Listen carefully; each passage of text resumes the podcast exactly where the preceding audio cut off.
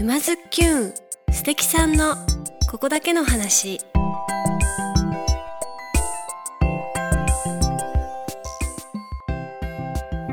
皆さんこんにちは。沼津きゅんナビゲーターのまゆかです。静岡県沼津市よりお届けしているこのポッドキャストは人生を楽しむクリエイターにリレー形式でインタビューしております。今回はいつものリレー形式で創業56年の老舗オーディオショップ電気堂のご子息中川陽介さんからのご紹介で和楽器操り団音三昧代表で英語ルームジョナサン講師加藤由紀子さんをゲストにお迎えしてお送りします。今回は最終回です。それでは早速どうぞ。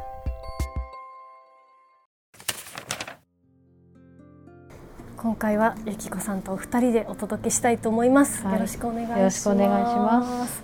はい。前回前々回とですね和楽器操り団音三昧について詳しくお伺いしてきましたけれども今回はゆきこさんのもう一つの顔英会話講師というところについてお伺いしようじゃないかと思います。はい。ゆきこさんはあの小さい頃から英語が好きだったっていうことで、はい、あのお伺いしてたんですけど、えー、ななんかその好きになるきっかけみたいなのってあったんですか？えっ、ー、と姉がいるんですけど、うん、あの姉がする習い事をこう何でも追いかけるようなタイプだったんですね。である日あの姉が行ってた塾が、えーと、英語もやってるっていうのを、そのチラシを見てそして親に、えーと、あなんか英語やりたいって 言ったのが5年生の時でした。あ小学校5年生でもう英語やりたいって、そう。なんか英語を勉強してみたいなって思って。それで始めてなんかね英語をこうその先生もすごいあの好きだったんですよね。女の先生だったんですけれどそれでなんか英語を喋るのがなんかすごく楽しくて、うんうんうん、こうスピーチコンテストとかに出てみたりとか、はい、なんかこう英語英語っぽくかっこよく言うみたいなのが、うんうんうんだから多分ちょっと音楽と似てるところもあると思うんですよね。うんうん、なんかちょうど小学校5年生くらいってことはそうなんですよ。太鼓叩き始めた頃だから私 どんだけ活発な子だったんだって英語と太鼓っていうのがなんかこうキーワードになって、うんうん、5年生の時からで5年生の時に引っ越しをしたんですね。はいはい、あのまあただ原の中のこう隣町に移っただけなんですけどあのその時にだから4年生で1回全ての習い事が終わってて、引っ越したからって言って。そしてじゃあどうする？今までやってたものどうする？ってなった時にまあもういいかなみたいになって、うん、だからそろばんとか習字とか、うんうん、そエレクトーンとかやめちゃったんですよね。うんうん、はい、っていう時にこの英語と太鼓が舞い込んできたんですよ。なんだそりゃすごい。そう。それで始めたのが、ね、今までの習い事と全然違うこと。そうですね。パーンって始めそう。なんかそれはそれで今までも楽しかったんですけど多分それまあもう別にそこにあんまり執着はないっていう感じで。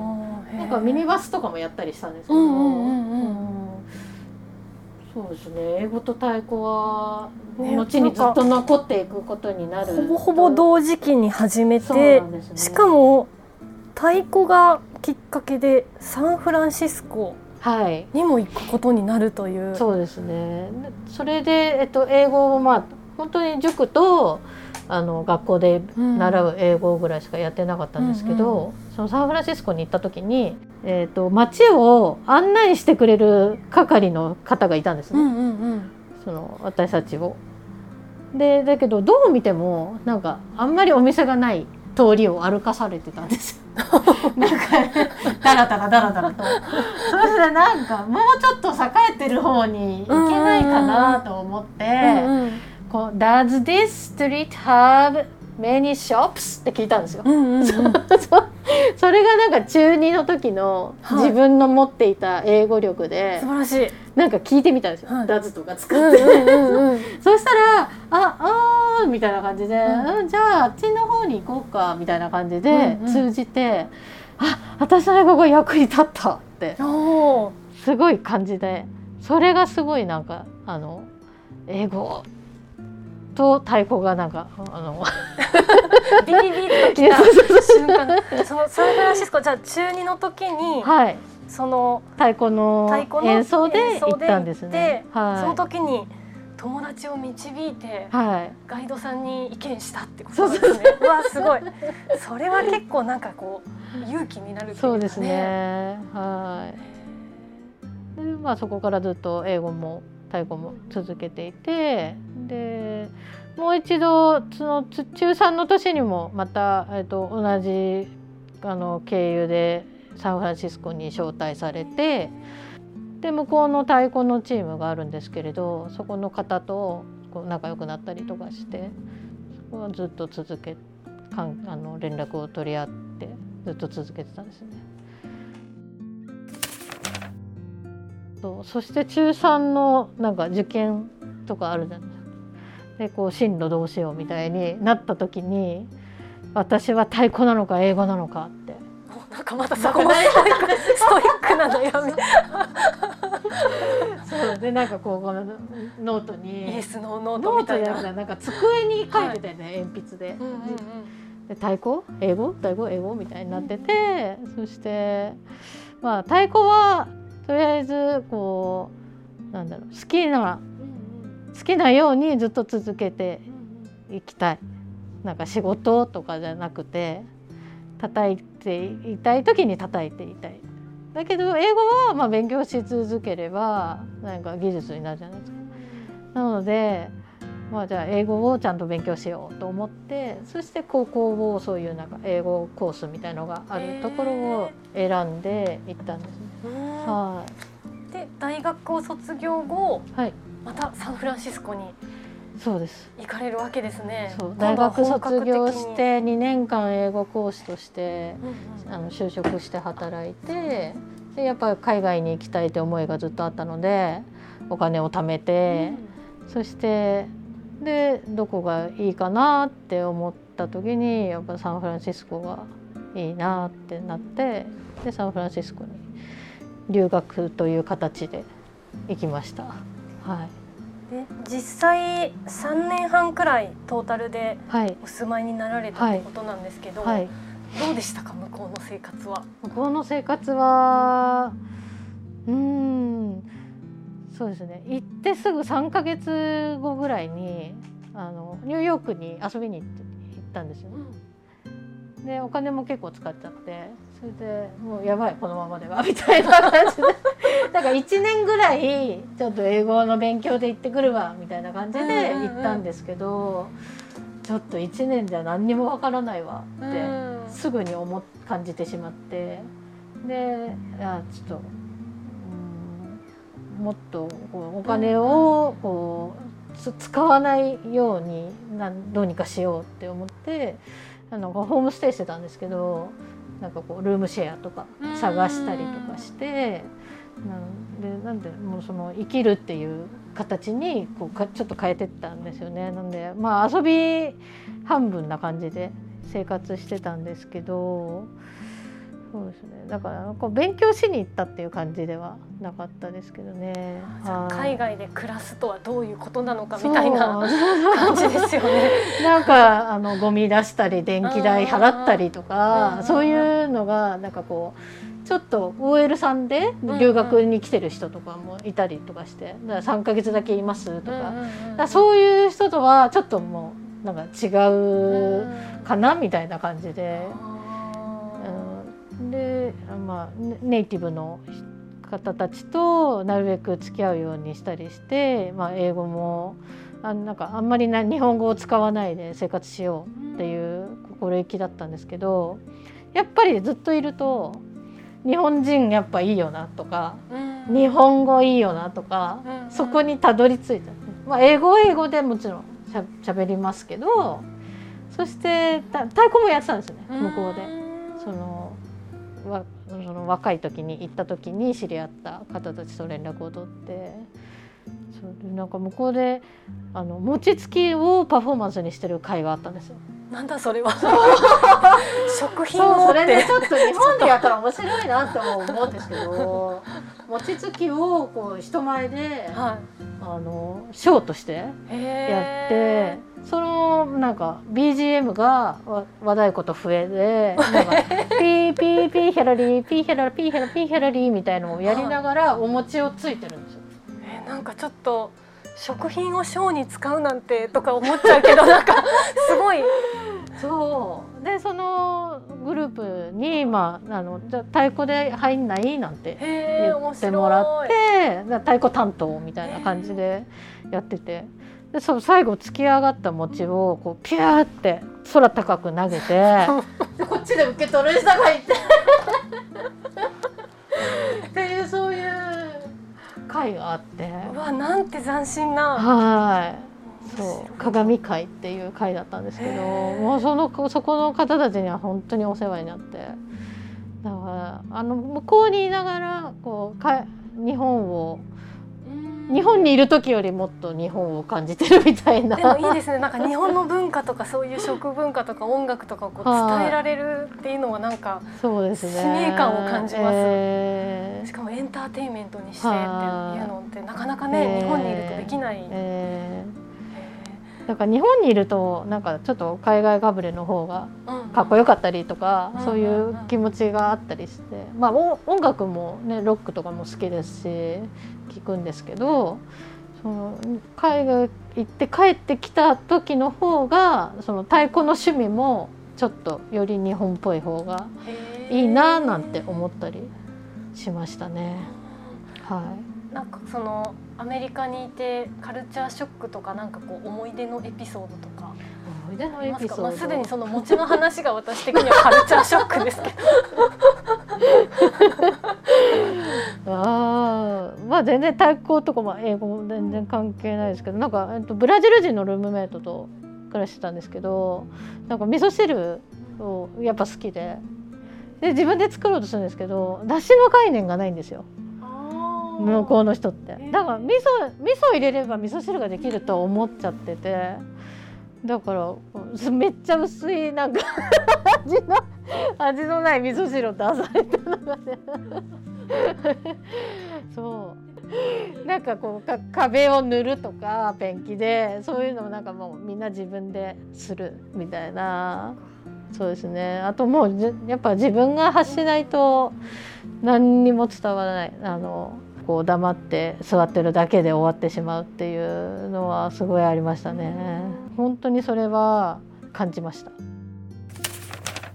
3年半を経て帰国されてなんやかんやあって今の英語教室がはスタートするわけですよね。いはいすごい完全に生かされてますね。あの中3の進路悩んでイエスノーやってよかったですね。結局二足のわらじでなんかこうどちらもまあなんだろうこう中途半端といえば中途半端な感じもしなくもないんですけれどなんか一つじゃなきゃいけないってことはないなってすごく思って、英語教室でもなんかあの自分で教材になるようなあの歌を自分で作ったりとか、うんうん。その海外でやってきたことをちょっと活かせるようななんだろう独自のうん。感じでできたりとかなんかもう生徒たちにもなんか先生とかって呼ばせないで「ゆきこ」って。へー「ゆきこでいいから」っつって。あの向こうであの「ティーチャー」とか言わないからとかっつってそうなんだ。そうまあなんだミスターとかねミスとかって言ったりするのもあるでしょうけどそうだから夫婦とかもね名前で呼び合ったりとかするじゃないですか。うん、そういう感じで、うん、なん実践的ですね。うんそうなんかちょっとちょっとそういう色が出せたらなっていう感じであのゆるくやってます。へーなんか歌作るっていうのはなんかはい歌詞をみんなで考えるとかも。あ私が考えた、うん作詞作曲みたいなのを,、をやったりとかあとはあの年に1回発表会やってるんですけどその時に生徒とオリジナルで作った、うん。そのその子の日常を歌ったみたいな歌とか、楽しい。えその発表会ってのは英語教室の発表はいそうです。じゃあスピーチしたりとかそうですそうです。か？その中に一曲歌いますっていう。そうなんか歌部門と、はあのスピーチ部門にへしてて。で歌は私が作った歌を歌う時もあるしあの一般的なうんうん。歌を、うんうん。ビートルズの歌とかそういうのを歌ってみたりとか、そんな感じでやってます。英語を勉強してるなんか学生さんとかはい。留学を考えてる人とかに何かこうゆきこさんの経験をもとにアドバイスがあればあの切り気をみたいなとかうん。なんかこれだけは気をつけてみたいなとか。そうですね。やっぱりえっと英語英語ってまあ学校の教科ですけど、結局は言葉なので、うんうん。コミュニケーション力ですよね。はいなのでやっぱとかく日本人の方はこうシャイになってしまうんですよね。うんで英語喋るってなった瞬間にこう喋れなくなっちゃったりとか、うん。えーでそれはやっぱ性格にもよりますし。でもシャイシャイぶってても何も始まりませんので。そうですよね、はい。君はシャイだからいいよそのままでなんて誰も言ってくれないですもんね。なのでやっぱ自分を出していくっていう部分では日本語と同じ？日本語でもやっぱりコミュニケーションが不足するとうまくいかないことが多いじゃないですか。それを英語でやるってなる。そのためには、えっと、やっぱボキャブラリーをたくさん身につけてその上でさらに、うん、そのシャイにならないっていうことですよね。かあの英語を喋る人に聞いてみたかったんですけど、はい。あのスイッチの切り替えってあります？スイッチ？うん、例えばあの私とはかい。歌を歌ったりもするんですけど、マイクを持つとなんとなくあの歌いましょうっていう気分になるんです。